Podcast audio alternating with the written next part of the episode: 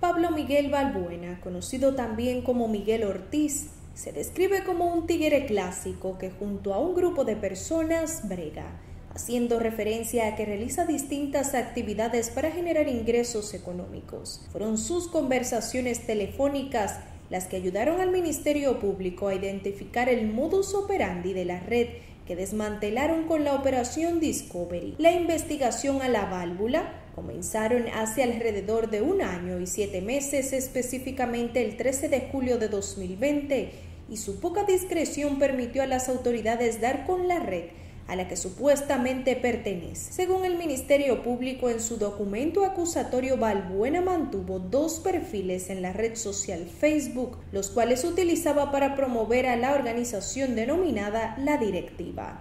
Yo soy la directiva. En esas cuentas publicaba fotos, videos y audios en los que él y otros ciberdelincuentes exhiben grandes cantidades de dinero producto de las extorsiones y estafas cometidas por la citada estructura criminal, para así atraer a nuevos miembros de la organización. Los fiscales indican que los involucrados usan una aplicación para realizar las estafas desde el país, llaman a números al azar en Estados Unidos, bloqueando las direcciones IP y así no reconozcan su ubicación. Entre sus herramientas mencionan el marcador Bici, el cual selecciona automáticamente un número de teléfono para generar una llamada. En calidad de cibercriminales, contactan a sus víctimas desde República Dominicana y hacia Estados Unidos con la utilización de computadoras donde utilizan un programa que le permite bloquear la dirección IP para realizar las estafas, cita la acusación. Luego de una estafa de 25 mil dólares consumada el 4 de septiembre del 2020, descubrieron la forma de operar de la red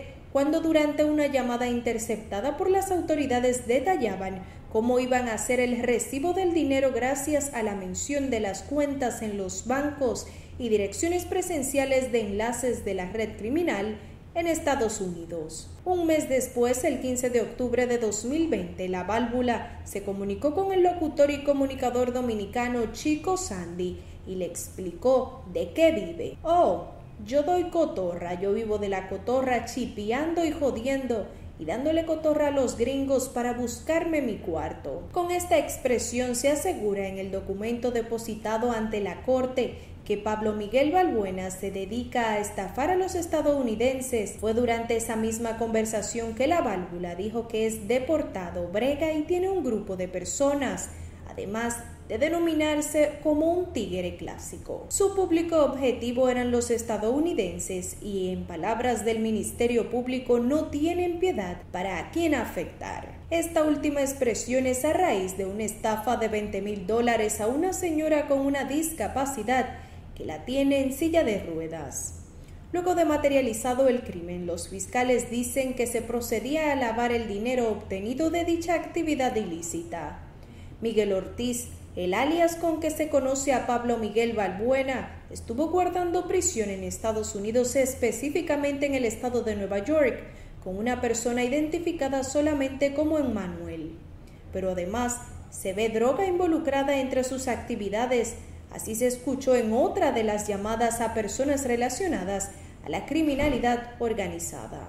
En este caso fue con alguien que solo se conoce como la presión. Se escucha a la válvula identificarse como la directiva y solicitar con urgencia dos buches, como se dice coloquialmente, para ayer.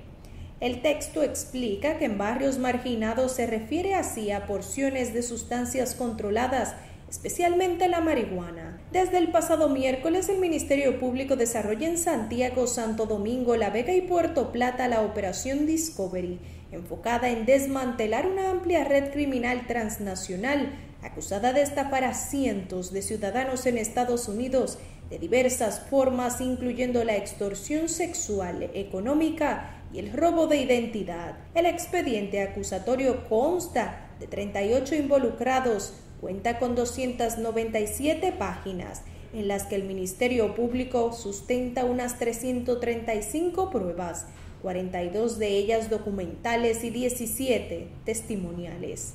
Los fiscales solicitan 18 meses de prisión como medida de coerción en contra de los imputados y que el caso sea declarado como complejo.